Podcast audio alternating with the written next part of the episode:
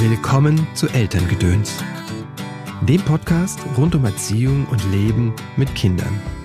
Bei aller Liebe ist es so wichtig, und das ist ja auch ein ganz zentraler Punkt meines Buches, Liebe ist das, was den ganzen Scheiß zusammenhält, dass man sich traut, für sich einzustehen und als Eltern sagt, wir sind jetzt mal einen Abend oder einen Tag oder vielleicht sogar ein Wochenende, einfach nur wir beide wieder als Paar, weg von allem, geben die Verantwortung den Eltern, Großeltern, Kindermädchen oder wem auch immer und dass man sich nicht aus den Augen verliert als Liebespaar und nur noch funktionierende Eltern ist. Hallo, schön, dass du eingeschaltet hast zu dieser Episode von Elterngedöns. Mein Name ist Christopher End. Ich unterstütze Eltern darin, die Beziehung zu ihrem Kind bewusst zu gestalten.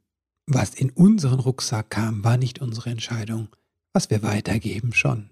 Auf deinem Weg des Elternseins begleite ich dich in Einzelsitzungen, sei es online oder hier in der Praxis in Köln, in Seminaren und Kursen. Und wie sieht es aus mit den guten Vorsätzen? Falls es dir schwerfallen sollte, dran zu bleiben, dann kann helfen ein starkes Ziel, eine Vision, ein Leitstern – so eine Art Kompass kannst du dir bauen in der Meisterklasse Deine Familienvision. Die findet am 19. Januar statt. Alle Meisterklassen dieses Jahres kannst du dir übrigens im vergünstigten Bundle sichern. Das heißt dann Dein meisterliches Jahr 2023. Alle Infos auf christopher-end.de. Noch ein paar Worte zum Sponsor dieser Folge, Dilly Socks. Wenn du deine Vorsätze fürs neue Jahr wahr werden lassen willst, dann verrate ich dir, wie dir die Socken von Diddy Socks dabei helfen können. Klar, du kannst dich natürlich einfach an den farbenfrohen Mustern erfreuen. Du kannst die verspielten Designs aber auch als Erinnerungsstütze nutzen. Ein Sockenpaar mit Krokodildesign könnte dich daran erinnern, dass du dich wehren kannst. Oder du wählst ein Sockenmuster mit Katzen. Denn Katzen wissen nicht nur, was sie wollen, sie zeigen das auch selbstbewusst. Was ich persönlich so toll finde, die Socken der Schweizer Marke sind nachhaltig und umweltfreundlich. Das heißt, die Socks sind klimaneutral, aus Biobaumwolle und in Europa hergestellt. Für Eltern habe ich noch einen Tipp, die Partner-Looks von Dilly Socks. Das heißt, du und dein Kind können in dasselbe Sockenmuster schlüpfen. Viele Kinder lieben das, wenn sie das gleiche wie Mama und Papa tragen. Wenn du jetzt Dilly Socks ausprobieren willst, sei es als Geschenk für dein Kind oder für dich, mit dem Code Elterngedöns in einem Wort bekommst du 15% Rabatt auf deine Sockenbestellung. Vor 30 Jahren feierte Kai Wiesinger mit seinem Auftritt in Sönke Wortmanns Komödie Kleine Haie seinen Durchbruch als Schauspieler. Für seine schauspielerische Leistung ist er vielfach ausgezeichnet worden, sei es in Kleine Haie, 14 Tage lebenslänglich oder Comedian Harmonist. Kai Wiesinger arbeitet aber auch als Regisseur und Autor. So hat er für Amazon die Comedy-Serie Der Luck is Up entwickelt, in der er gleichzeitig zusammen mit seiner Frau Bettina Zimmermann die Hauptrolle spielt. Zur Serie ist ein gleichnamiges Buch erschienen, das ein Spiegel-Bestseller wurde. In Der Lack ist ab folgt Kai Wiesinger auf leichte und humorvolle Weise der Frage, wie es Männern geht, wenn sie Eltern werden. Jetzt hat Kai Wiesinger ein neues Buch herausgebracht. Liebe ist das, was den ganzen Scheiß zusammenhält. Und diesmal geht es um die Familie. Und darum geht es auch in dieser Folge von Elterngedöns. Hallo Kai, herzlich willkommen im Podcast. Schön, dass du da bist. Hallo Chris, vielen Dank, dass ich dabei sein darf. Du hast ein Buch geschrieben, Liebe ist das, was den ganzen Scheiß zusammenhält ist ein Roman und an einer Stelle hast du mal gesagt, mein Buch ist eine Liebeserklärung an die Familie. Was berührt ja, dich? Richtig.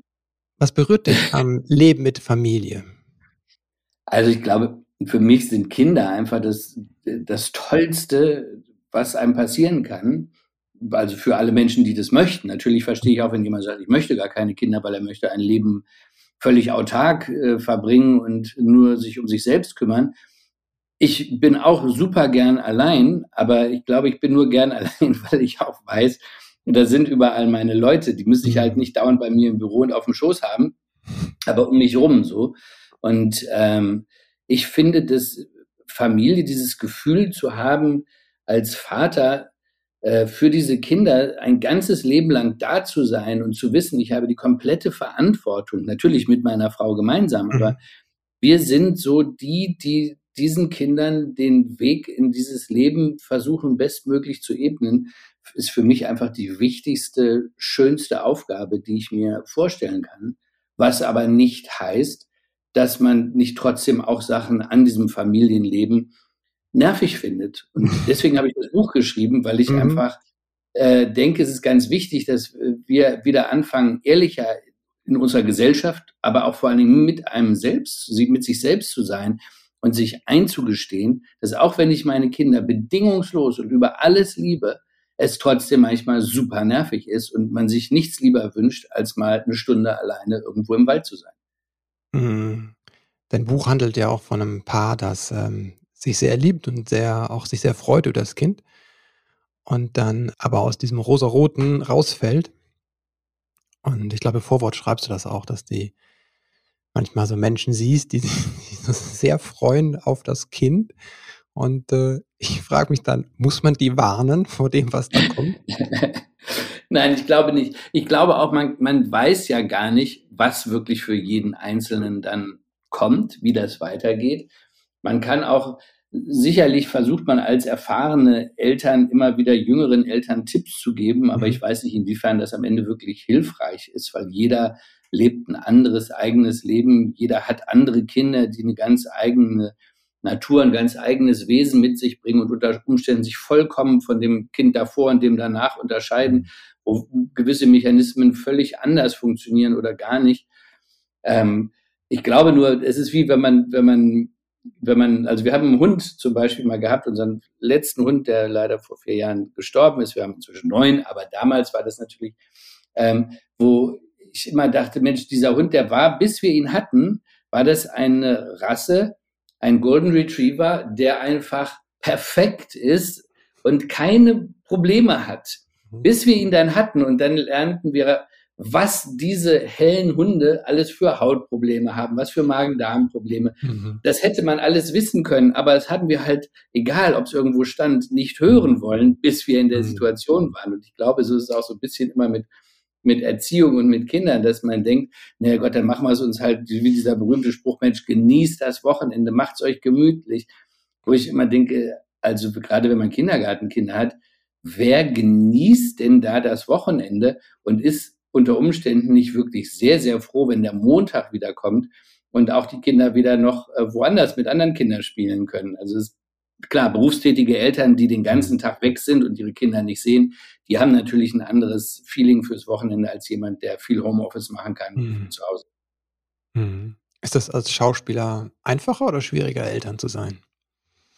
Das kann ich nicht beurteilen. Ich habe da nicht den, den Vergleich. Also wir kennen eben eigentlich den Unterschied. Als Schauspieler kennt man nicht den Unterschied zwischen mhm. Wochentag und Feiertag. Also mhm. weil gerade jetzt in der Situation, in der ich ja seit vielen Jahren bin, dass ich, dass ich Geschichten selber schreibe, Drehbücher mhm. entwickle, Regie führe, dann ist man immer, immer im Job und immer im Einsatz. Okay. Und man hat nicht, dass, dass man so einen Stift hinlegt. Als einfacher Schauspieler, der ich vorher war, wo, als ich nur gespielt habe, mhm. war es natürlich ein bisschen anders, weil ich dann nach Hause gehen konnte und mir keine Gedanken machen musste, wie die Einstellungen am nächsten Tag aussehen.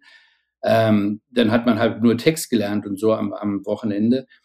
Andererseits wird eben auch ganz viel am Wochenende gedreht, weswegen man das mhm. Wochenende auch nicht als solches wahrnimmt, weil das ist natürlich der Tag, an dem man zum Beispiel in Gerichte kommt oder in mhm. andere Räume, Räumlichkeiten, die während des Publikumsverkehrs nicht zum Drehen geeignet sind. Und das sind dann Orte oder Schulen oder so.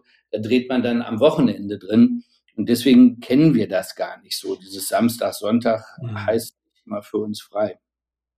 Wie macht ihr frei oder wie macht ihr Pause? Naja, das ist natürlich der große Luxus, den wir haben als freiberufliche Schauspieler, die nicht am Theater festes Engagement haben und einen mhm. festen Plan, dass wir erstens versuchen, immer abwechselnd zu arbeiten, also zu drehen, äh, dass man eben nicht beide gleichzeitig jetzt irgendwo in einer anderen Stadt oder in einem anderen Land unterwegs sind, sondern immer einer bei den Kindern ist. Und deswegen haben wir aber auch natürlich zwischen einzelnen Drehs, also Filmen oder Serien oder wo auch immer man gerade spielt, haben wir natürlich viel mehr Freizeit als andere Berufe das hergeben. Mhm. Also das ist schon sehr, sehr privilegiert und ein ganz großer Luxus, dass wir also wirklich auch, gerade was die Kinder angeht, also ich kenne das von Tag eins an, also ich habe ja immer geliebt zu, zu wickeln zum Beispiel und dabei zu sein und das alles zu machen, ähm, wo andere gerade Väter noch früher noch mehr als jetzt. Es ändert sich ein bisschen. Aber in erster Linie die Mütter alleine mit den Kindern zu Hause waren und die Väter beim Arbeiten. Das ist halt für Schauspieler schon anders möglich. Hm. Ist das vielleicht auch eine Voraussetzung dafür, dass Väter, dass sich diese Rollenmuster aufbrechen, dass es da mehr Zeit auch für Väter gibt? Eine Voraussetzung, wofür meinst du? Ja, dass die Väter sich mehr engagieren können, ne, weil ne, Na klar, gibt, also die Zeit muss man ja haben. Mhm. Ja, die Zeit. Also wenn ich verstehe völlig, wenn gerade, also was ja idiotischerweise immer noch der Fall ist, dass Männer in vielen Berufen mehr verdienen als die mhm. Frauen, weswegen es dann oft der Fall ist, dass der Mann natürlich weiter arbeitet, weil es einfach mhm. lukrativer ist. Ähm, das hat sich ja oft so ergeben. Ich hoffe, das wird sich eines Tages ändern, dass Frauen genauso viel verdienen wie Männer, weil das ist ja wirklich vollkommen idiotisch. Ähm, die Zeit muss man sich einfach nehmen können. Also es ist ja eine mhm. Frage, kann ich mir das leisten? Gibt mein, mein Arbeitsplatz das her?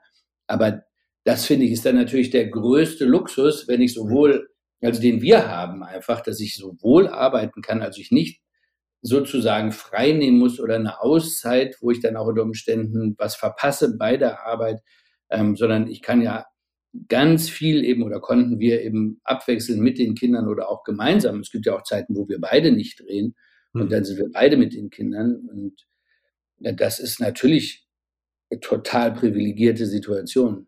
Mhm. Gibt es trotzdem was, wo du denkst, oh, da habe ich was verpasst?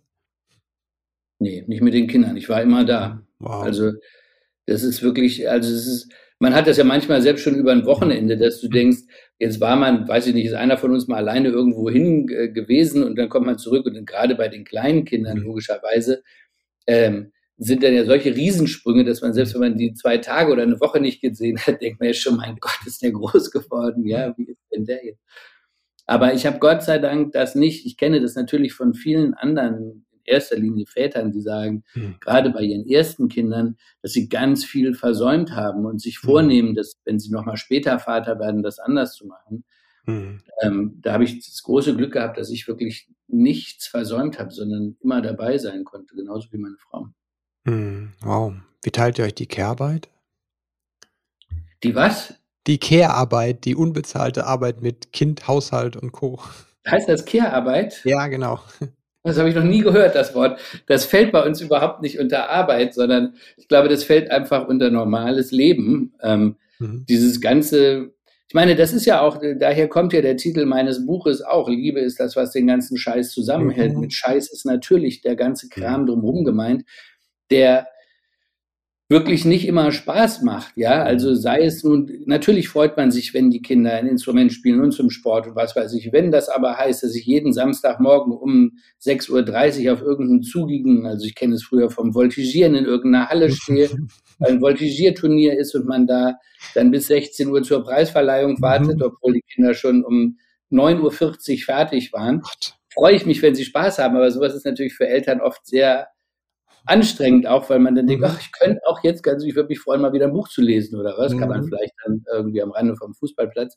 Mhm. Aber die ganzen Sachen sind halt das, was alles dazugehört. Und ähm, ich finde auch ein Protokoll für einen Elternabend zu schreiben, macht nicht großen Spaß, sondern alle versuchen sich zu drücken und suchen irgendwie einen Stift, wenn gefragt wird, ähm, oder holen ein Taschentuch und niesen in genau dem Moment.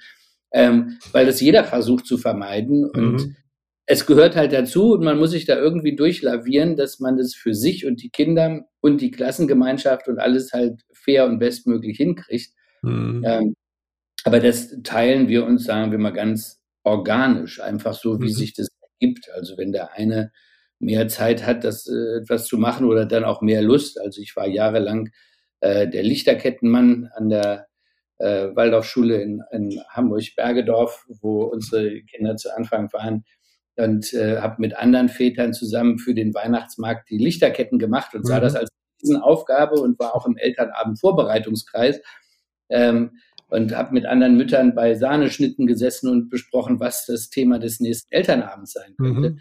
Ich bin inzwischen super dankbar, das nicht mehr zu machen, sondern dass meine Frau diese Jobs übernommen hat und äh, sich da einbringt. Aber ich glaube, wir halten uns da gut die Waage. Mhm. Okay, also Elternabend, ähm, und äh, im zugigen Reithallen stehen sind nicht so. Was, was sind vielleicht noch so Endgegner bei dir persönlich im Elternsein? Also ich finde, Hausaufgaben mit den Kindern zu machen, finde mhm. ich wirklich ähm, ein absolutes Problem für die ganze Familie, mhm. wo ich sehr, sehr dankbar über Studenten oder sonstige Nachhilfelehrer bin, die das übernehmen, um einfach mhm. den Frieden und die gute Stimmung mhm im Haus nicht zu zerstören. Ich kenne das von ganz früher, vom Geigenüben der einen Tochter, die, wenn man dann sagt, so, jetzt nochmal den Takt, das war ja noch nichts, und sie dann in Tränen aufgelöst, sagte, die Lehrerin hat gesagt, ich soll einmal das Stück spielen. Ich sage, ja, aber du schaffst ja nicht mal den ersten Takt, dann muss man den üben. Sie meint das ganze Stück spielen, nicht mhm. einmal drüber wegschrubbeln und dann sagen, das war es üben. Und das finde ich als Vater oder Mutter furchtbar, wenn man mit den Kindern sich durch mhm. solche Sachen durchquält, wo die einen für hassen, man selber auch ungeduldig wird. Und mhm. bin da einfach sehr dankbar, wenn, klar, stehen wir auch zur, zur Seite und meine Frau hat stundenlange Referate aufgeschrieben, dass die Kinder die auswendig lernen konnten und was weiß ich, wie ich eher dazu neige zu sagen, das müssen die selber machen und da müssen sie halt von dem Lehrer hören, dass das nicht funktioniert hat und nicht, mhm. dass der Lehrer denkt, na, der kann das ja oder die kann das ja, äh, weil wir uns da irgendwie reinknien. Mhm. Also ich bin schon dafür, dass die Kinder diszipliniert und gut lernen und nicht alles vorgekaut kriegen. Mhm. Aber selbstverständlich sind wir immer zu für sie da und stehen mit Rat und Tat äh, zur Seite. Aber also Hausaufgaben mit den Kindern machen ist absolut nicht mein Steckenpferd. Mhm. Also ähm, die Kinder dürfen auch mal hinfallen und was bei Lernen. ja. Was haben, was haben äh, deine Kinder vielleicht gelernt, wo du dachtest, ja, das war ein bisschen, hätte ich noch gerne erspart, aber am Ende sind sie dran gewachsen. ich glaube, also wir, mhm. ja, wir, wir neigen auch dazu, eher zu vorsichtig zu sein. Mhm. So, ich habe manchmal den Eindruck gehabt, unsere Kinder wissen gar nicht, was runterfallen heißt, weil ich mhm. eigentlich immer dahinter gestanden habe und wenn die am Klettergerüst auf dem Spielplatz losgelassen haben, wussten mhm. sie, Papi hat die Hände schon da und da lande ich. Ähm, wo ich glaube, dass man da teilweise, sicherlich ist man mit Mädchen noch anders als mit Jungs, oder ich zumindest habe immer den Eindruck, ich traue mhm. den Jungs da mehr zu, die sich mehr verletzen zu lassen. Also da finde ich ein blutiges Knie nicht so schlimm wie bei den Mädchen, was mir immer viel mhm. mehr leid hat als bei den mhm. Jungs, weil ich das natürlich als Junge selber kenne, da gehören aufgeschlagene Knie, gehören einfach zum, zum Erwachsenwerden. Ähm, von einem Jungen dazu, für mich vom Gefühl, beim Mädchen denke ich immer auch die arme Mensch, die, äh, dann hängt das kleine Röckchen da so drüber und es tut mir dann so leid, dass die da so, so Schürfwunden hat. Und das fand ich bei den Jungs nie so schlimm, komischerweise. Mhm. Aber bei mir selber ja auch nicht schlimm. Mhm. Was hast du noch? Aber so? wir sind. Hm? Entschuldigung?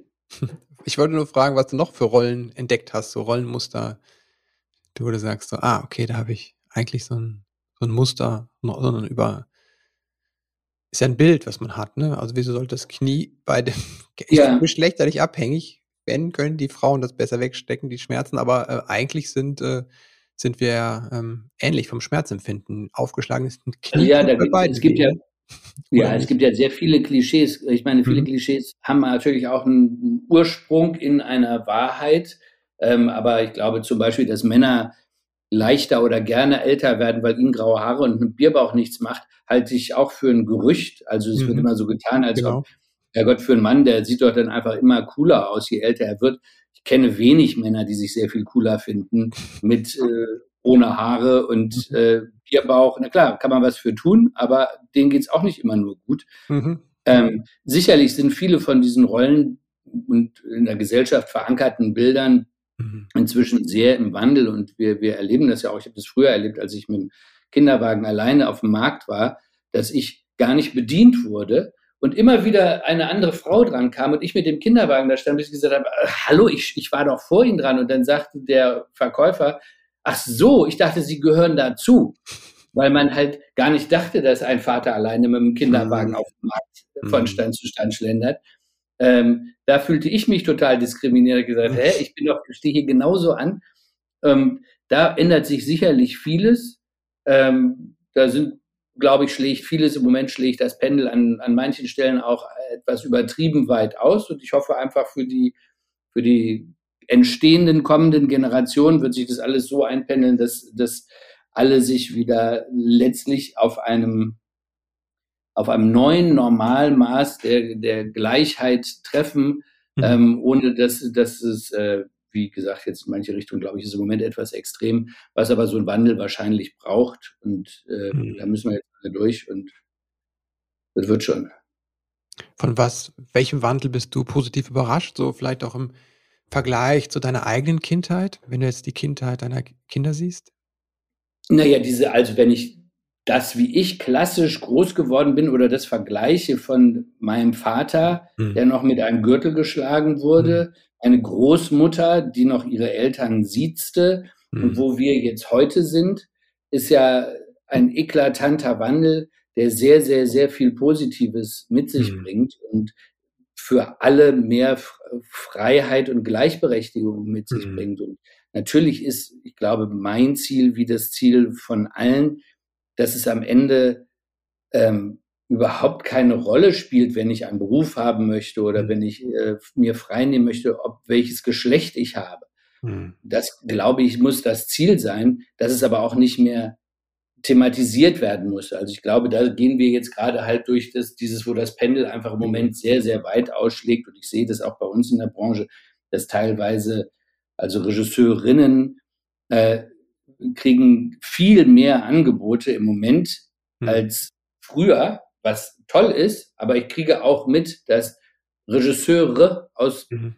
Äh, Arbeiten rausgeschmissen werden, nur damit es eine Frau macht, obwohl der Mann da einen sehr guten Job gemacht hat, mhm. aus Angst, eine Quote nicht zu erfüllen. Mhm. Das finde ich ist kein, ich finde, jemand sollte, ge, ge, wie sagt man, nicht geachtet, sondern besetzt werden oder genommen werden, ob seiner Qualität und nicht ob seiner religiösen Ausrichtung, seines Geschlechts oder sonstiger hm. Merkmale, die mit der beruflichen Qualifikation gar nichts zu tun haben. Selbstverständlich bin ich dafür, dass die Chancen, sich gleich zu qualifizieren, hm. für alle gleich sein müssen. Ja, also so ich ich bin da wahrscheinlich sozusagen ein Schrittchen in meiner Wunschvorstellung der Realität voraus, dass ich denke, warum müssen wir das alles hm. besprechen? Hm. Aber wie gesagt, ich glaube, wir müssen noch sehr, sehr viel besprechen, solange Frauen alleine nicht genauso viel verdienen wie Männer. Sowas mhm. verstehe ich vom Ansatz her schon überhaupt nicht, wie sowas überhaupt entstehen kann. Mhm. Worüber müssten wir vielleicht noch mehr sprechen? Ich glaube, es ist im Moment, es wird im Moment über irrsinnig viel gesprochen. Mhm. Und es, es, geht nicht darum, dass wir noch mehr sprechen, sondern ich mhm. glaube, wir müssten mehr zuhören. Mhm. Und wir müssten eine neue Form von Akzeptanz und Toleranz entwickeln, die wieder viel mehr faktenbasiert ist, als wir im Moment diskutieren. Ich finde das Gesprächsverhalten oder das Diskussionsverhalten in unserer Gesellschaft finde ich eine Katastrophe zurzeit. Mhm. Auf allen Seiten. Mhm. Und ich glaube, wir müssten einfach mal wieder lernen, Grautöne zuzulassen, zuzulassen, dass wir nichts wissen oder sehr wenig wissen. Mhm. Ich finde es ganz verheerend, wie viele Leute sich inzwischen aufschwingen, ihre Meinungen politisch oder gesellschaftlich oder was auch immer, ähm, sofort online Millionen Menschen zugänglich zu machen, nur weil es eine, eine kurzfristige Meinung ist, die auf Meinungen anderer beruht. Mhm. Also ich, ich versuche mich nur zu Dingen zu äußern, die ich wirklich verstehe, mhm. wo ich weiß, woher kommt diese Information, worauf gründet die sich. Und ich versuche mich nicht zu Dingen zu äußern, weil ich gestern Abend irgendwas gehört habe, was mich beeindruckt hat ich aber gar nicht die Zeit hatte, das zu hinterfragen, mhm. ähm, sondern ich mache ja gerade viele Lesungen mit meinem Buch und trete da immer sehr dafür ein, ähm, auch sein Nichtwissen, seine nicht feste Meinung zu haben, mhm. sagen zu dürfen und sich zu äußern und zu sagen, ich weiß nicht, was richtig ist. Ich mhm. brauche mehr Informationen. Ich möchte mich nicht auf eine Seite schlagen. Ich möchte nicht sagen, Leute, lasst euch impfen auch wenn ich selber geimpft bin und trotz aller Impfungen zweimal Corona hatte. Ich habe keine Ahnung, wie es mhm. funktioniert. Mhm. Und ich finde ganz wichtig, dass wir dieses Unwissen uns gegenseitig viel offener eingestehen, sich selber einzugestehen, mhm. damit wir gemeinsam mehr Wissen ansammeln können, statt uns Meinungen an den Kopf zu hauen und zu glauben, selber die Wahrheit und das, das die richtige Sichtweise gepachtet zu haben. Mhm. Wie habt ihr dieses Nichtwissen hm, oder Respekt fürs Nichtwissen vielleicht auch in der Familie oder mit hm, im Umgang mit euren Kindern? Ja, also das ist, es ist äh, immer wieder ein Thema, finde ich ganz wichtig, gerade jetzt bei, bei pubertierenden Kindern mhm. auch, ähm, wo wir das sehr erleben, dass Dinge gesagt werden, wo man sagt, Moment, das, woher hast du das? Das kannst du mhm. nicht einfach so behaupten. Du musst doch lernen, das ist, glaube ich, diese, diese Medienkompetenz, die, die man lernen muss, heutzutage viel, viel wichtiger als früher, wo man gar nicht damit so konfrontiert war. Aber dieses überhaupt einschätzen zu können, ist das, was mir dort als eine Wahrheit verkauft wird, mhm. wirklich wahr oder ist das mhm. bloß ein Fake? Ist es etwas, was ich dann wieder weiter kolportiere, in die Welt hinaustrage, wodurch dann Wahrheiten entstehen, die im Grunde genommen mhm. auf etwa auf einem völligen Bullshit gegründet sind? Das finde ich ist ganz, ganz wichtig. Darüber sprechen wir immer wieder. Also ich hatte jetzt gerade gestern hatte ich ein so ein Bild gesehen, fand ich super spannend ähm, auf LinkedIn. Das ist die einzige Seite, auf der ich so ein bisschen bin, weil ich dachte, mhm. sie ist beruflich orientiert, was sie ja kaum ist. Es ist ja, wird ja genauso ein Blödsinn gepostet wie überall sonst auch. Und da war ein Bild von einem Orang-Utan, der einem Mann im Wasser die Hand hielt und darunter stand, dass, dass dieser ähm, Orang-Utan eben offenbar dem selbstlos aus diesem Sumpf helfen möchte. Mhm. Tausende von Likes und Kommentaren, mhm. wie toll das ist und dass wir Menschen uns von den Tieren ganz viel abgucken mhm. müssen und, und so. Ein Kommentar war dazwischen. Achso, einer schrieb dazwischen, naja, wer weiß, ob da, wie das Bild entstanden ist. Dann schrieben andere gleich, wie kannst du das alles immer hinterfragen? Hm. Siehst doch einfach mal, wie schön die Natur hm. ist und hinterfrag doch nicht immer, sei doch nicht gleich hm. so.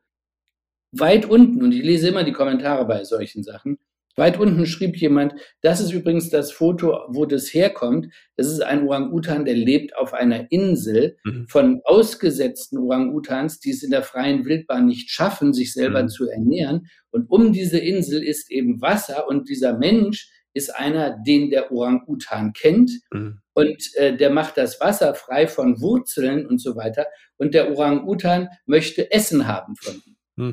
Deswegen streckt er die Hand aus. Mhm. Und das finde ich ist, wo mir so nochmal so klar geworden ist, da schreiben tausend Leute, oh, guck mal, was wir uns von der Natur mhm. abgucken können. Klar ist der Gedanke, dass der Mensch eine wirklich großenteils widerliche Kreatur ist, der ist sehr zutreffend und dass mhm. Tiere sich oft sehr viel ethischer verhalten, als Menschen das tun, mhm. unterschreibe ich sofort. Mhm. Aber auf einem solchen Bild, was aus einem völlig anderen Kontext kommt, mhm so eine Welle loszutreten und Meinungen zu vertreten, das finde ich ist einfach sehr, sehr gefährlich, gerade für die jungen Leute, die das nicht einordnen können. Mhm. Jetzt hast du natürlich von deinem beruflichen Background, weißt du zum einen, wie man Bilder konstruieren kann. Ne? Ich meine, mhm. Äh, die Filme und Serien sind ja großteils konstruiert, so dass sie sehr real, real wirken und dass sie auch Gefühle ansprechen, ne? wie man Geschichten genau. erzählt, dass das so dass ja dann vielleicht auch ähm, eher nochmal kommt die Frage, ne, ist es wahr, ist es wirklich gewesen? Und ähm, es gibt ja auch die andere Seite, Menschen, die alles anzweifeln, ne, die dann auch ähm, ne, renommierte Medien anfangen anzuzweifeln. Das haben wir jetzt auch gesehen.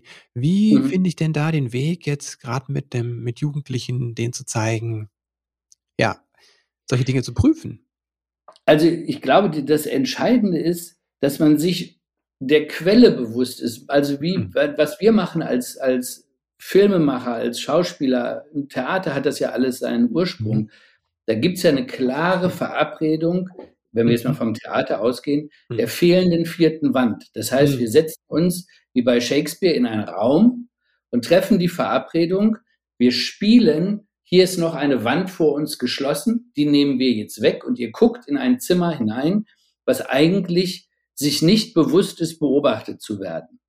Mhm. Also wir spielen eigentlich nicht euch etwas vor, sondern wir lassen eine Szene entstehen, die eigentlich auf der Bühne wahr ist. Aber sie ist halt in einem Raum, der diese Verabredung mit sich bringt, dass wir etwas Fiktionalem zugucken, was vielleicht auch sogar auf wahren Begebenheiten mhm. beruhen mag, aber es ist eine, eine Interpretation von Wahrheit. Mhm. Und in diesem Zustand damals bei Shakespeare hat man ja noch nicht mal zum Beispiel einen Wald gebaut und gesagt, hier gehen jetzt die Kinder durch den Wald, sondern lediglich ein Schild hingestellt, auf dem stand Wald. Mhm. In der nächsten Szene wurde dahingestellt das Schild Schloss. Und dann hat der Zuschauer gesagt, gut, diese Szene, wo ich keine Requisiten sehe, mhm. spielt jetzt im Schloss und die andere Szene spielt im Wald. Mhm. Das setzt aber voraus den intellektuellen Akt des Verstehens dass es sich hier um eine Abstraktion und eine Interpretation handelt. Durch die neuen Medien heutzutage wird ja diese Schwelle immer wieder äh, durchbrochen oder wird diese, ist diese Verabredung nicht mehr so klar aufrechterhalten. Mhm. Ist ja auch die Frage, was ist dann Journalismus?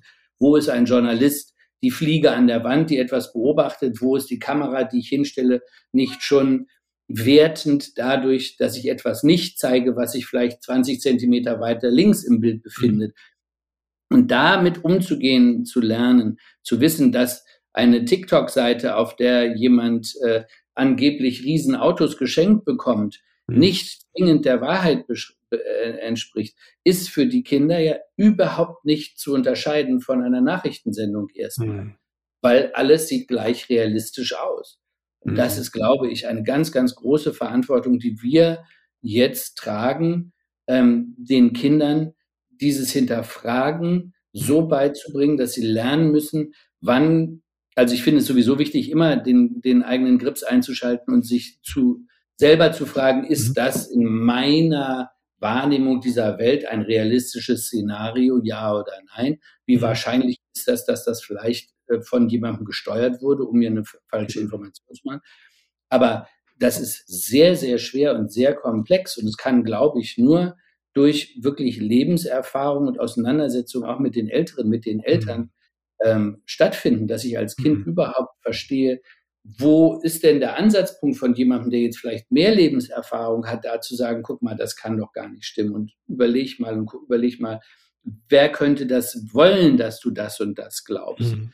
Wem könnte diese Studie oder was auch immer in Auftrag gegeben sein, ist ja immer eine Frage, die man sich bei jedem, egal was rauskommt, fragen muss. Mhm. Und das ist für Erwachsene schon wahnsinnig schwer, ich glaube, aber für mhm. Kinder, die immer jünger jetzt diese Möglichkeiten haben, äh, rumzusurfen und auf schlimmste Seiten zu kommen, mit, mit völligem Schwachsinn konfrontiert zu mhm. werden und zu glauben, dass das stimmt, ist eine Riesengefahr. Mhm.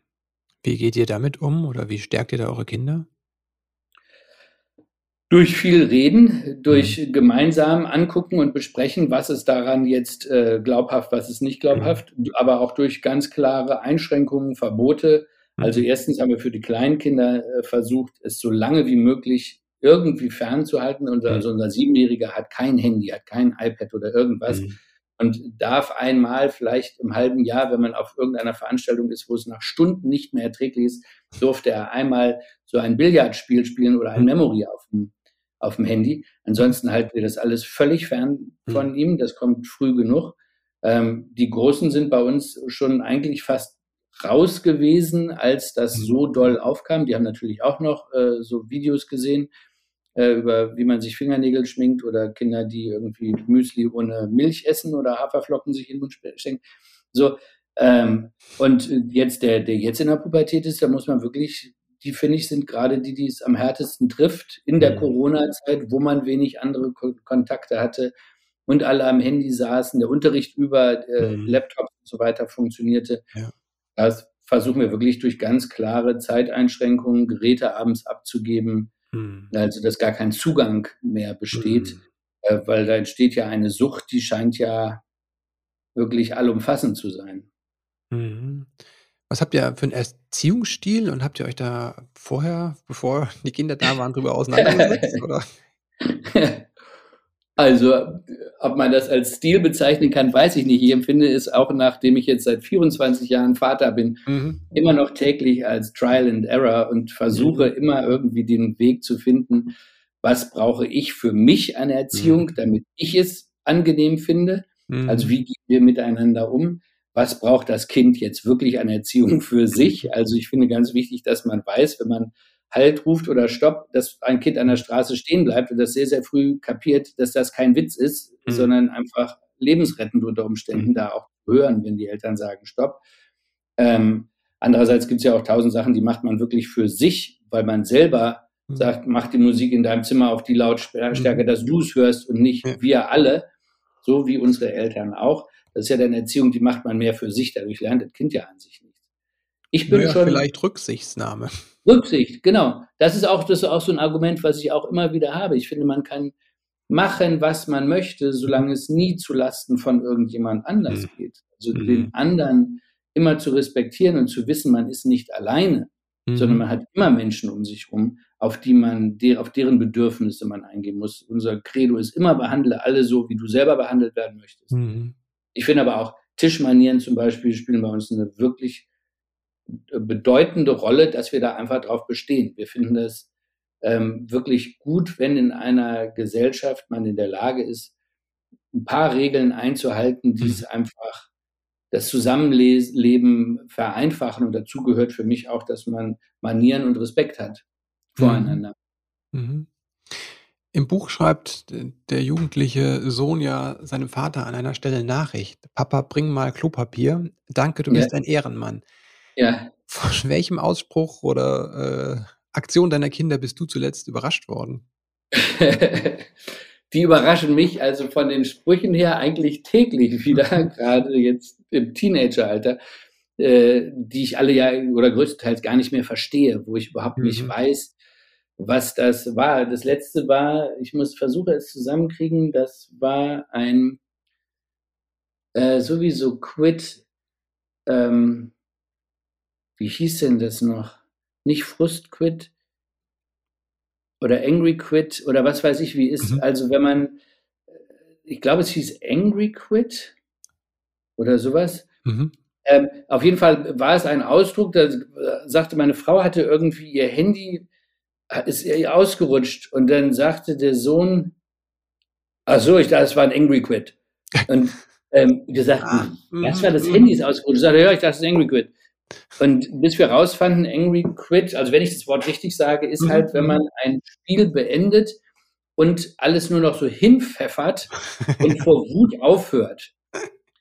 So, also das ist ja was, da können wir gar nicht mehr mitreden, sondern mhm. da, aber ich glaube, so ging es unseren Eltern ja früher auch. Also ich denke mhm. mal an meinen Vater, wenn der von seinem Vater erzählt, wie schlimm die Elvis fanden mhm. und äh, mein Vater damit der Riesenrevoluzer wäre, wo jetzt unsere Kinder also sagen, das ist wie Sandmännchen für die, an Langeweile nicht zu überbieten, was damals eine Wutreaktion der mhm. Eltern ausgelöst hat. Und ich glaube, mhm. wir sind einfach im Grunde genommen jetzt in der gleichen Position wie, wie mhm. die Eltern meines Vaters damals. Wovon bist du noch überrascht? Vielleicht von, abgesehen von Sprüchen von deinen Kindern, was die vielleicht anders machen, als du es gemacht hast? Wo die vielleicht auch weiter sind? Also, naja, gut, ich meine, diese ganze ähm, auf, auf den sozialen Medien und Geräten beruhenden anderen Verhaltensweisen, mhm. die überraschen mich natürlich. Mhm. Ich bin dann immer wieder sehr, sehr froh zu sehen, dass es durchaus genauso noch möglich ist, wie zu meiner Zeit mit dem Flitzebogen oder am Stock mhm. durch den Wald zu rennen, obwohl sich eigentlich alles auf dem, auf dem Handy und äh, mhm. iPad äh, abspielt. Also die, die Menschheit hat sich ja nicht so schnell davon wegentwickelt. Das ist ja so ein rasanter Ding. Klar, die Gehirne fangen an, sich zu verändern. Das wissen wir durch diese andere Daumen- und Handynutzung. Also es gibt andere Synapsen, es gibt andere Verbindungen und andere Fähigkeiten. Es verkümmern dafür andere Fähigkeiten wie eine körperliche Koordination, die ja offenbar drastisch abnimmt. Also das habe ich schon vor vielen Jahren in der Fahrschule mal gehört, dass sie sagten, die Fahrstunden werden immer mehr, weil die Kinder gar nicht mehr in der Lage sind, zu kuppeln und zu schalten und zu bremsen okay. und dass die also viel mehr mit Dummies trainieren müssen, mhm. weil das alles verloren geht. Vielleicht kommt es jetzt durch irgendwelche Autosimulatoren äh, auch wieder so. Also da überrascht mich schon dieses Verhalten von mhm. jungen Menschen, wie viel die sitzen und wie viel die auf Handys gucken, mhm. dass das einfach so ja, so, so viel Bewegung abgelöst hat. Mhm. Das äh, also überrascht mich weniger oder überrascht mich, aber erschreckt mich vor allen Dingen. Ja. Das finde ich sehr, sehr, sehr schlimm zu sehen. Und natürlich, glaube ich auch, sehen wir bei den, bei den elf, zwölfjährigen Mädchen jetzt gerade auch, ähm, auch in der Schule, wo ich denke, die sind einfach noch viel, viel weiter in ihrer Entwicklung, physisch und psychisch, als ich das in Erinnerung habe damals mhm. bei uns. Also ich habe den Eindruck, das ist alles schon irgendwie zwei Jahre früher passiert. Hm. Wo bist du vielleicht positiv überrascht oder wo hast du was von deinen Kindern gelernt? Du sagst, oh, das. Ja, diese, äh, diese Aufmerksamkeit der Welt gegenüber, die hm. weit über das hinausgeht, was jetzt mein kleines Umfeld betrifft, wie ich hm. das als Junge hatte, ohne soziale Medien. Äh, bei uns, mein Vater hat natürlich, meine Eltern hatten immer Nachrichten, Zeitungen und hm. so weiter da. Dann hat man ja ein, ein ein bisschen was mitbekommen, aber unverhältnismäßig viel weniger, als die Kinder das jetzt tun mhm. durch das Online-Sein, ähm, bin ich oder wir beide haben gerade von unserer ältesten Tochter sehr, sehr viel gelernt, sich zu hinterfragen aufgrund mhm. von Informationen, die wir früher gar nicht hatten, die die Kinder mhm. jetzt haben, die wir jetzt auch alle haben, nämlich wie geht es auf der Welt zu mhm. durch dieses oder jenes Verhalten, sei es jetzt Plastik und so weiter. Mhm. Ähm, das hat bei uns ganz gravierende Veränderungen durch die Kinder wirklich mit sich gebracht, dass wir keine Frischhaltefolie mehr über wow. Teller machen, sondern mhm. Teller auf Teller stellen. Das, die eine Tochter ist nur noch zu unverpackt Läden gefahren und hat alles ähm, in Glasbehältern gekauft. Und ich überlege, ähm, klar, Corona hat vieles wieder völlig verändert, äh, was das Verhalten mit Plastik angeht ähm, in Verpackungen. Ähm, aber ich überlege völlig anders, als ich das früher getan habe. Wie kaufe ich was ein? Wie nachhaltig denke ich da? Das habe hab ich ganz eindeutig äh, durch die älteste Tochter gelernt. Also das hätte man sicherlich auch als aufmerksamer Mensch sich selber denken können, aber mhm. ich weiß, dass es bei uns wirklich sehr, sehr ausgelöst wurde durch das Verhalten der Tochter, die uns da äh, wirklich auf die Finger geschaut hat und immer wieder gesagt hat, das könnt ihr so nicht machen und das müsst ihr so machen. Das haben wir gerne angenommen. Mhm. Ich glaube auch ganz viele Sachen, ähm, die kann man sich noch gar nicht vorstellen, wo wir also jetzt auch immer wieder sagen, vielleicht ist dieses, wo ich dann auch wirklich oft sauer bin, diese übertrieben viele Handynutzung. Mhm. Ähm, vielleicht ist das einfach was, wo die ganz anders mit umzugehen lernen. Und mhm. wenn ich das aus meiner Sicht sehe, ist das alles doof und falsch. Mhm. Aber vielleicht muss man da auch ein bisschen loslassen und sagen, ja, das ist mhm. einfach ein Quantensprung in der Entwicklung von jungen Leuten. Ich kann das nicht beurteilen, ob das nicht mhm. vielleicht auch sehr positive Aspekte hat. Also ich sehe es immer als sehr negativ und mhm. plädiere immer zum Bücherlesen. Und es gibt ja nun auch neue äh, wissenschaftliche Erkenntnisse. Ich glaube, an Viertklässlern ist das in erster Linie aufgedröselt, wie sehr sich deren Wortschatz unterscheidet, ob die Kinder sind, die sehr viel vorgelesen bekommen und auch dann mhm. sehr früh selbst anfangen zu lesen, mhm. oder ob sie in erster Linie sich mit, mit äh, Nachrichtendiensten äh, in, in Kommunikation mhm. treten und sprich in abgehackten Sätzen und so weiter Emojis miteinander kommunizieren, was offenbar, wenn ich das richtig verstanden habe, inzwischen nachgewiesen ist, dass die Kinder, die nicht lesen und mhm. vorgelesen bekommen, einen wesentlich schlechteren Wortschatz haben und deswegen auch viele Bildungsschwierigkeiten aufweisen, mhm. den Kindern gegenüber, die, ähm, also was heißt Bildungsschwierigkeiten? Ich weiß nicht, wie das richtige Wort dafür wäre, mhm. aber dass es für die eindeutig schwerer wird, sich mhm. neue Inhalte anzueignen, allein aufgrund der Tatsache, dass sie anders großgezogen wurden und weniger Zugang zu eben anderen komplexeren Texten hatten. Mhm. Ja, ich kann das gut teilen mit, dem, mit der Sorge um den Medienkonsum. Äh, sehe aber auch meinen eigenen äh, Medienkonsum. Und insofern, ich glaube tatsächlich, der Unterschied ist immer dieses, mache ich es bewusst oder wie weit bin ich bewusst, wie weit bin ich auch in der mhm. Lage zu sagen, ich lege es weg, ne, ich halte meine eigene Regel ein. Mhm. Ähm, aber da bin ich auch nicht frei von. Und ja, ich glaube, es ist schon schwieriger, wenn du das nicht lernst oder ob, wie früh du es lernst, ne, zu bestimmten Dingen yeah. zu sagen, Nein zu sagen. Ne? Eigene Frustrationstoleranz. Es hat ja auch irgendwie so einen Suchtfaktor, das merke ich ja selbst bei mir, der ich nur dieses dusselige LinkedIn hm. benutze. Aber ich gucke da auch bestimmt zehnmal am Tag drauf, ohne dass ich hm. irgendetwas davon in echt will. Ja. Also da ist ja, da passiert ja fast nichts, was für mich interessant sein könnte. Und trotzdem denkt man, ach, guckt man da nochmal wieder hin ärgere ich mich auch immer, weil ich denke, guck doch einmal am Tag, das reicht absolut. Und da zum Beispiel muss ich auch sagen, ist auch eins von unseren Kindern, wenn man die anruft, die geht nicht immer dran, sondern dann sagt sie ja, wir haben gerade gegessen, ich rufe wow. dich dann zurück. Wow. Ja, das finde ich ist super, wo wir mhm. alle, gut, bei uns klare Regel, am Esstisch gibt es kein Handy und kein, kein iPad und mhm. gar nichts. Aber wenn das Telefon klingelt, gehe ich am Esstisch auch dran. Mhm. Und das finde ich mhm. von, von der einen Tochter dann einfach so toll zu sehen, mhm. oder beide großen Töchter machen das eigentlich, ähm, dass sie dann zurückrufen und sagen, nee, wir haben gegessen. Mhm. Und ähm, also schon wieder da sehr, sehr bewusst und mhm. ähm, ja, sehr verantwortungsvoll damit umgehen und auch eben diese Momente wieder schätzen zu lernen, der mhm. Ruhe und ist nur füreinander Daseins der Menschen, die in dem Raum auch gerade miteinander sind. Ja. Und Sachen hinten anzustellen.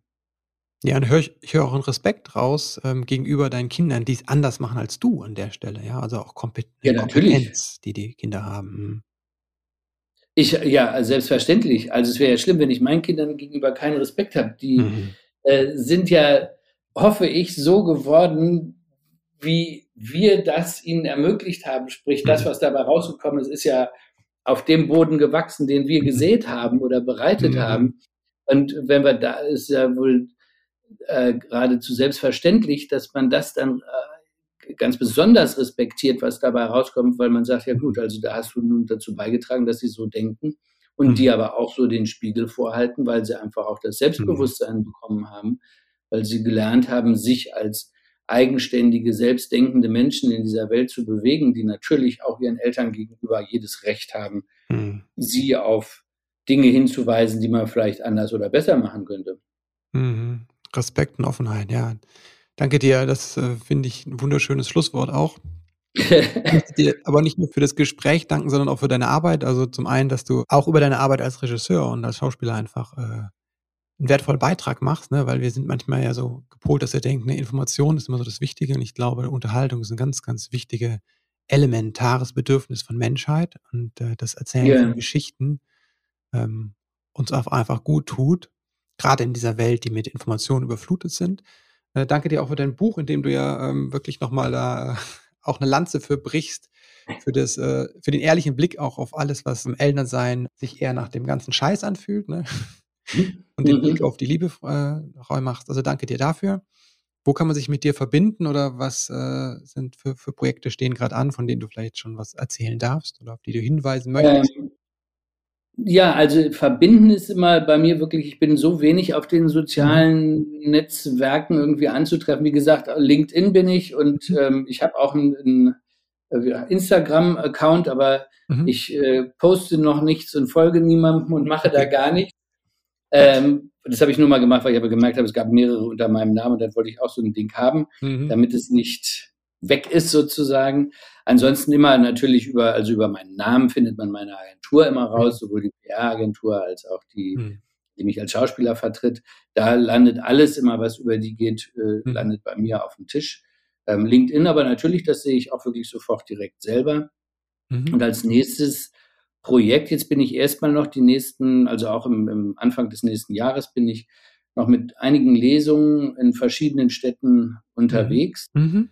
Ähm, also in größeren und kleineren Städten, in Büchereien und in Theatern und in Kinos mhm. und wo ich überall lese. Also das macht immer sehr, sehr viel Spaß. Da freue ich mich immer die ganzen Menschen, die da kommen, die das Buch teilweise schon gelesen haben oder das vorige Buch kennen oder eben irgendwelche Filme oder Serien von mir kennen. Sind die Links äh, oder die Termine, sind die auf deiner, findet man die irgendwo? Ich glaube, die findet man alle über den Fischer Verlag. Also ah, okay. wenn man mein, mhm. meinen Namen bei, bei S. Fischer eingibt, da mhm. sind eigentlich alle Lesungen okay. ähm, immer mhm. aufgelistet.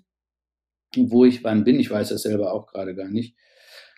Und ähm, ja, ansonsten arbeite ich gerade an, an drei verschiedenen Projekten, an denen ich, die ich schreibe, mhm. in denen ich mit anderen Leuten etwas äh, entwickle. Ansonsten freue ich mich auch, das ist so schwierig für einen Schauspieler, der so ein bisschen einen Schritt vom Wege geht und Regie führt und mitproduziert mhm. und Bücher schreibt und äh, Dokumentarfilme dreht, dann denken viele in der Branche immer, ach naja Gott, der, der macht ja jetzt alles selbst, den darfst du gar nicht mehr fragen, der will gar nicht.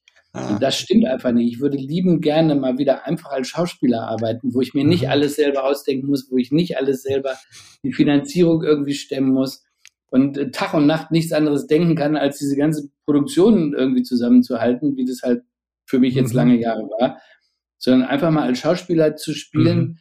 der auch mal mittags Drehschluss hat und ins Hotel geht, das wäre der totale Luxus. Ja, okay, vielleicht ist jemand dabei, der es zuhört. Danke dir dafür. Ähm, jetzt gibt es die letzten drei Fragen, ähm, die alle meine Gäste beantworten können, wenn sie denn wollen. Wenn du an deine eigene Kindheit zurückdenkst, was hat vielleicht gefehlt, was du dir später selbst beibringen konntest? Also es klingt jetzt vielleicht äh, verrückt, aber ich habe überhaupt nicht den Eindruck, dass mir irgendwas gefehlt hat, mhm. sondern ich hatte das wirklich große, große Glück und das versuche ich jetzt auch immer, wenn ich das so ins Verhältnis setze, wie unsere Kinder aufwachsen. Mhm. Ich würde wirklich sagen, ich hatte eine vollkommen unbeschwerte Kindheit. Also mhm. ich hatte eine ganz schöne Schulzeit. Ich hatte Eltern, die sich gut verstanden haben, die mich ähm, voller Liebe großgezogen haben, ähm, genauso wie meine Schwester was auch immer mein Ideal ist, dass man einfach sagt, die Liebe zu Kindern ist einfach bedingungslos und das ist das, was die stark macht. Und ich würde mhm. wirklich sagen, das hat mir alles gegeben, alles Werkzeug auf den Weg gegeben, dass ich mhm. wusste, ich habe Eltern, die sind immer für mich da, die stehen hinter allem, mhm. was ich tue, auch wenn sie natürlich Sachen blöd fanden, aber dann haben sie mir das auch gesagt. Sie haben mich immer unterstützt. Ich hatte nie den Eindruck, wenn ich hier raus bin, dann mache ich was oder dann hole ich alles nach, was ich nicht haben kann, sondern ich hatte einfach eine ganz tolle Kindheit und habe nichts vermisst. Hm, wow. Wofür bist du deinen Eltern dankbar? Für eben das, was ich gerade sagte, also mhm. für diese wirklich bedingungslose Liebe, dieses immer für ein Kind da zu sein. Ähm, ich sehe die strengen Blicke meines Vaters oder erhobenen Zeigefinger, wenn ich dachte, so, mache irgendwas Extraordinäres, wenn alle Kinder sollen im Kreis gehen und die Arme in einer bestimmten Position halten, dann habe ich die natürlich anders gehalten, weil ich klar machen wollte, ich bin nicht einfach so ein Lemming oder so ein Schaf, was da rumläuft, sondern ich habe meinen eigenen Kopf und sehe meinen Vater, der dann in Zuschauerreihe saß irgendwo und strengstens mich anblickte und den Zeigefinger erhob und ich sofort die Arme in die richtige Position machte. Also der Respekt war genauso da wie jemand, der versucht, mit viel Härte zu erziehen. Mhm. Also ähm, ich glaube, ich bin auch sehr streng, aber ich hoffe, ich bin da genauso wie mein Vater einfach für die Kinder immer da. Hm. Was würdest du werdenden Eltern mit auf den Ge Weg geben, wenn du so drei Tipps hättest, deine drei Wahrheiten? oh Doch, ich glaube, das Allerwichtigste, was auch das Schwierigste ist in meiner Welt, ist, sich Zeit für sich selber zu nehmen. Mhm. Bei aller Liebe ist es so wichtig, und das ist ja auch ein ganz zentraler Punkt meines Buches, mhm. Liebe ist das, was den ganzen Scheiß zusammenhält, dass man sich traut, für sich einzustehen und als Eltern sagt, wir sind jetzt mal ein Abend oder ein Tag oder vielleicht sogar ein Wochenende, einfach nur wir beide wieder als Paar mhm. weg von allem, geben die Verantwortung den Eltern, Großeltern, Kindermädchen oder wem auch immer und dass man sich nicht aus den Augen verliert als Liebespaar und mhm. nur noch funktionierende Eltern ist.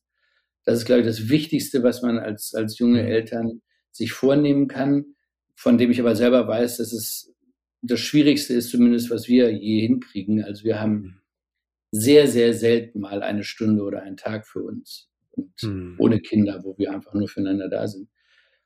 Das finde ich ganz wichtig. Ansonsten glaube ich, habe ich keine tollen Tipps, weil ich einfach selber nicht weiß, wie es richtig geht, sondern immer nur versuche, was funktioniert hier, was mhm. braucht das Kind jetzt, vielleicht im Gegensatz zu allen anderen, oder was brauche auch ich gerade jetzt mit mhm. diesem Kind im Umgang, damit es mhm. für uns alle bestmöglich äh, ist. Ich glaube einfach immer offen und in einer Partnerschaft, also ich habe ja auch eine Dokumentation über Ehepaare gedreht, deswegen kenne ich mich da auch noch äh, mit sehr vielen mhm. Aussagen von anderen Menschen einfach aus gerade auch in dem Moment, wo Kinder dann dazukommen, ist das Wichtigste, sich immer klar zu sein, dass der andere einfach eine eigenständige mhm. andere Person ist, mhm. die eben nicht eine symbiotische Beziehung mit einem eingeht. Und mhm. man mag es auch geben, aber ich glaube, das Entscheidende ist, immer neugierig zu bleiben und immer den anderen ähm, wieder auch neu wahrzunehmen und nicht zu glauben, der ist wie so ein Möbelstück, was sowieso da ist und nur die Kinder gerade jetzt von A nach B gefahren hat und mir dann die mhm. Einkaufstüte gibt, damit ich die dann von B wieder abhole. Mhm. Mhm. Also Zeit für sich als Paar, die Bedürfnisse von einem selbst und von den Kindern sehen, von dem Kind jetzt im Moment, was es mhm. braucht und äh, den anderen als eigenständige Person zu sehen. Ja. Mhm. Kai, vielen Dank für das Chris, Gespräch. Vielen Dank. Ja, die eigenen Bedürfnisse zu spüren und dafür einzustehen, zu sagen, was man sich wünscht und sich Raum für sich zu nehmen. Das fällt vielen von uns gar nicht so leicht, vor allem in Elternschaft, in Beziehung. Auch mir fällt das nicht immer leicht, auch ich habe das gelernt und lerne das immer noch zu sagen, was ich mir wünsche. Ich tue das jetzt mal hier für den Podcast, also ich freue mich einfach, wenn dir diese Folge gefallen hat, wenn du mir eine Bewertung bei iTunes oder Spotify hinterlässt und äh, ein paar nette Worte schreibst. Schreib gern einfach, weshalb dir dieser Podcast so gefällt. Danke dir dafür und danke, dass du eingeschaltet hast. Ich finde es so wichtig und wertvoll, wenn Eltern sich die Zeit nehmen, sich zu informieren, sich zu motivieren, sich zu inspirieren. Also da ein ganz großes Dankeschön an dich an dieser Stelle. Und jetzt wünsche ich dir einen tollen Start in diesen Tag. Alles Liebe und bis bald.